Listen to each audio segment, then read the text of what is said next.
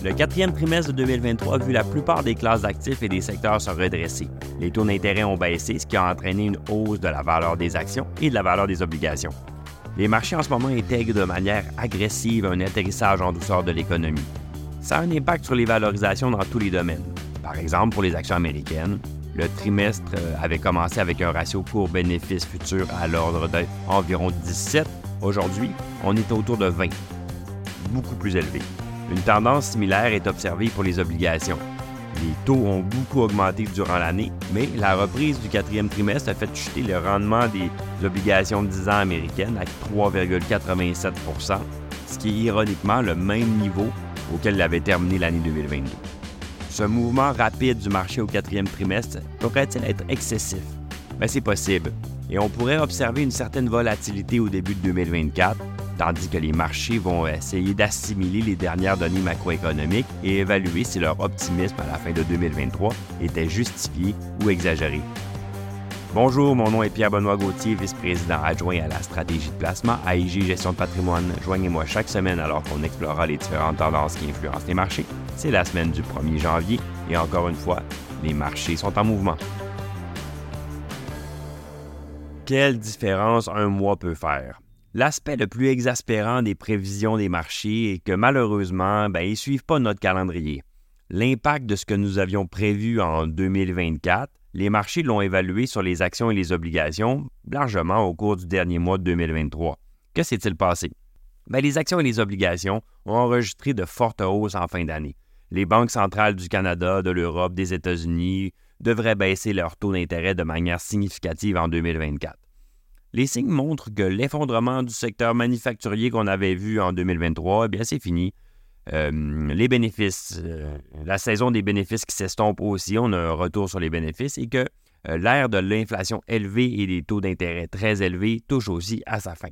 De plus en plus d'indicateurs pointent vers une reprise aux États-Unis plutôt que vers une récession.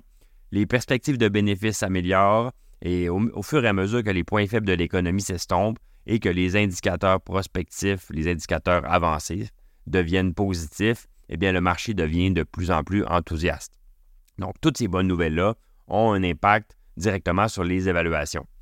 On continue de penser par contre que les, données économiques indiquent toujours que les aspects de l'économie américaine sont plus compatibles avec une reprise qu'avec une récession. Comme on le disait tantôt, l'activité manufacturière montre des signes de stabilisation, les prix de l'immobilier ont cessé de baisser, et l'indice des indicateurs avancés du Conference Board semble avoir atteint un creux.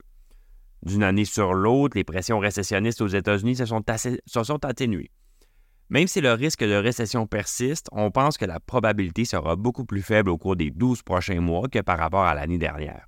En fait, certains secteurs de l'économie semblent avoir déjà joué leur rôle dans cette évolution économique, pour ne pas dire dans cette pièce de théâtre économique. Tout ça pour dire, ne soyez pas surpris si le marché est volatile en début d'année parce qu'une grande partie des augmentations des prix qu'on a observées dans les actions et dans les obligations au cours des derniers mois s'expliquent par des choses qui devraient, sont, sont attendues pour se produire en 2024 et non pas par des données qui sont sorties en 2023. J'espère que ce balado vous a plu, notre premier de 2024. Si c'est le cas, partagez-le à vos collègues et amis et on se dit à la semaine prochaine. Le contenu de ce balado, y compris les faits, les perspectives, les opinions et les recommandations, ne doit pas être pris ni être interprété comme un conseil en matière de placement, ni comme une offre de vente ou une sollicitation d'offre d'achat de tout titre cité. On ne doit pas se fier sur le contenu de ce balado à quelque fin que ce soit, et IG, Gestion de patrimoine, n'est aucunement responsable de son utilisation.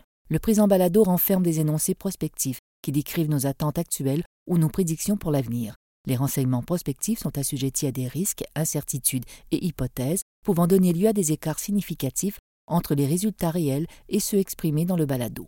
Nos opinions sont susceptibles d'être modifiées en fonction des conditions du marché. Les placements dans les fonds communs peuvent donner lieu à des commissions ainsi qu'à des frais. Veuillez lire le prospectus avant d'investir. Les fonds communs ne sont pas des placements garantis, leur valeur varie fréquemment et leur rendement antérieur peut ne pas se reproduire.